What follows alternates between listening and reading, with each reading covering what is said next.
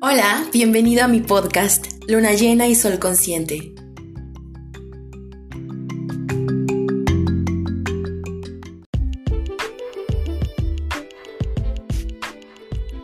Mucho se habla del empoderamiento, el cual es el proceso de adquirir herramientas para fortalecer nuestras capacidades y habilidades para mejorar alguna situación, que puede ser económica, social, política, emocional, psicológica, entre otras.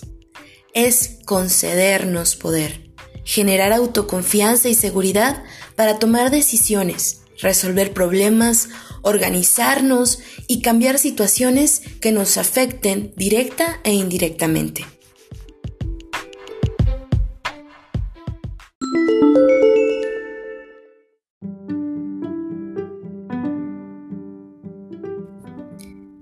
Y bueno, ¿qué es el poder personal? Es esta fuerza que todos los seres humanos tenemos como un motor hacia nuestro propio bienestar. Es decir, el poder que nos impulsa a alcanzar nuestras metas, a ser asertivos, a valorarnos y a tener una autoestima sana en general. Es también esa sabiduría con la cual discernimos y reconocemos cuando algo no va bien por ejemplo, tenemos que hacer cambios en nuestra vida, poner límites, alejarnos de personas tóxicas o cambiar hábitos que ya no nos proporcionan bienestar a nuestra vida.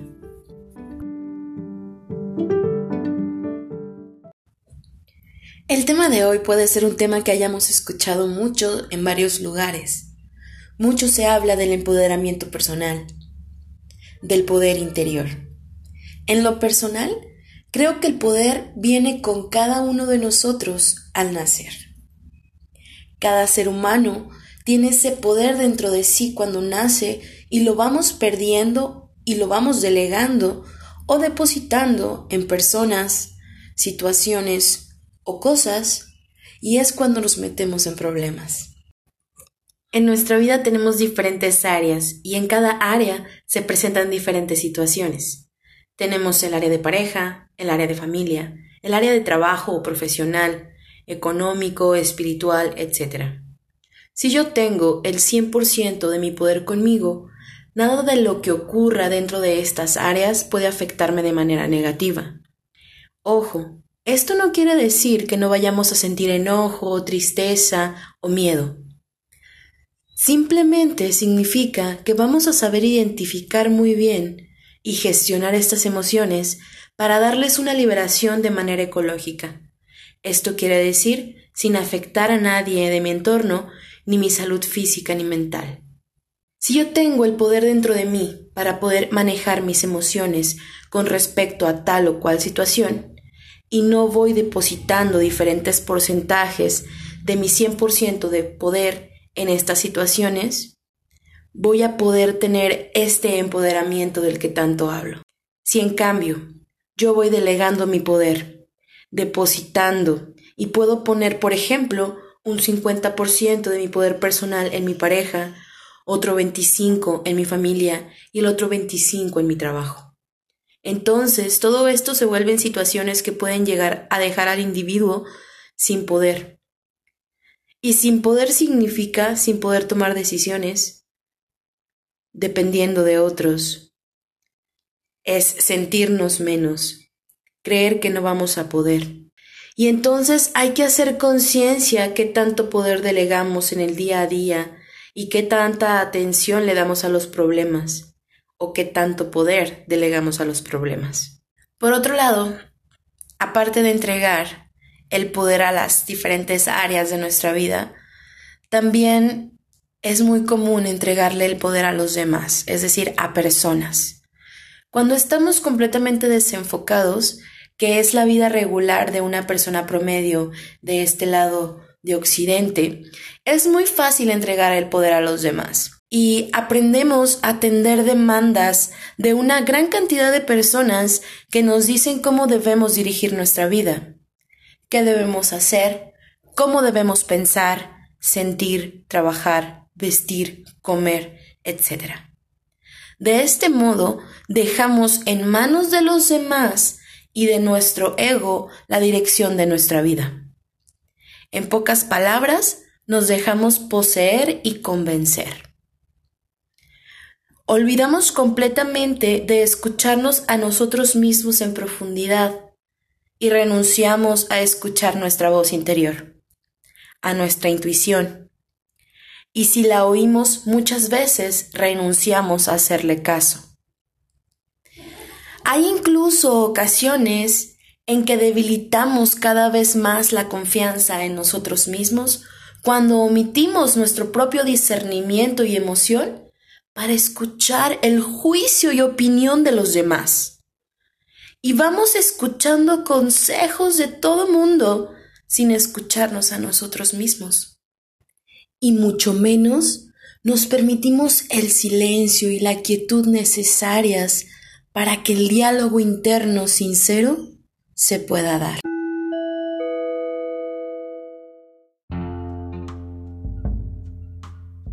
Cuando entregamos el poder a los demás, convertimos a todo el mundo en nuestro juez. Le damos el poder de conducir nuestra vida a través de la necesidad de aprobación.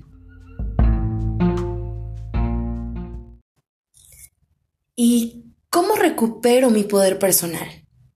Ya hemos mencionado las diferentes maneras en que podemos delegar el poder y cómo nos puede llegar a afectar. Ahora, ¿cómo lo recuperamos? Recuerden que ese poder ya es intrínseco a nosotros. Nacemos con él. Estamos empoderados desde que nacemos y venimos a este mundo. Y bueno, la primera cosa más importante para recuperarlo es aceptarnos tal y como somos, dejar de tener miedo a ser auténticos, dejar de buscar la aprobación externa para llegar a un amor incondicional y aceptarnos a pesar de nuestros errores y defectos, y empezar a valorar y agradecer nuestras cualidades. Muchas veces el conflicto está entre la versión de mí que quiero ser y la versión de mí que hoy soy. Y aquí es donde se genera la insatisfacción y frustración. Y si empezamos por rendirnos a lo que es y está, es decir, rendirme a lo que hoy soy, puedo alcanzar el aceptarme sabiendo que es el primer paso hacia esa versión de mí que quiero ser. El siguiente paso, una vez que ya nos aceptamos tal y como somos, es empezar a valorarnos, empezar a agradecer nuestras cualidades, valorar lo que sí soy y dejar de poner atención a lo que no soy o no tengo en este momento de mi vida. Después de aceptarnos y valorarnos, el tercer paso viene por añadidura. Empezaremos a confiar en nosotros mismos y desarrollaremos esa capacidad interior que nos va a permitir sentirnos seguros. Ahora, el cuarto paso es exactamente esto, la seguridad. Desarrollar la seguridad viene a partir de confiar, la cual viene a partir de valorarnos y esta viene de aceptarnos tal y como somos. Entonces, un paso nos lleva al otro. El quinto y último paso es poner mucha atención en nuestras creencias para realmente tener el control de nuestro poder personal. Las creencias rigen todo en nuestra vida y actuamos y pensamos conforme a ellas. Si les ponemos atención, será más sencillo cacharnos cuando nos desaprobamos, desvaloramos, cuando dejamos de confiar en nosotros y cuando nos sentimos inseguros. Trabajar con la programación neurolingüística a través de afirmaciones puede ser de gran ayuda si constantemente nos cachamos pensando cosas negativas de nosotros mismos. Al ir cambiando nuestra autoimagen en nuestras creencias, será más sencillo iniciar el proceso de recuperación de nuestro poder. Recuerden que si yo cambio lo que creo, yo cambio lo que hago.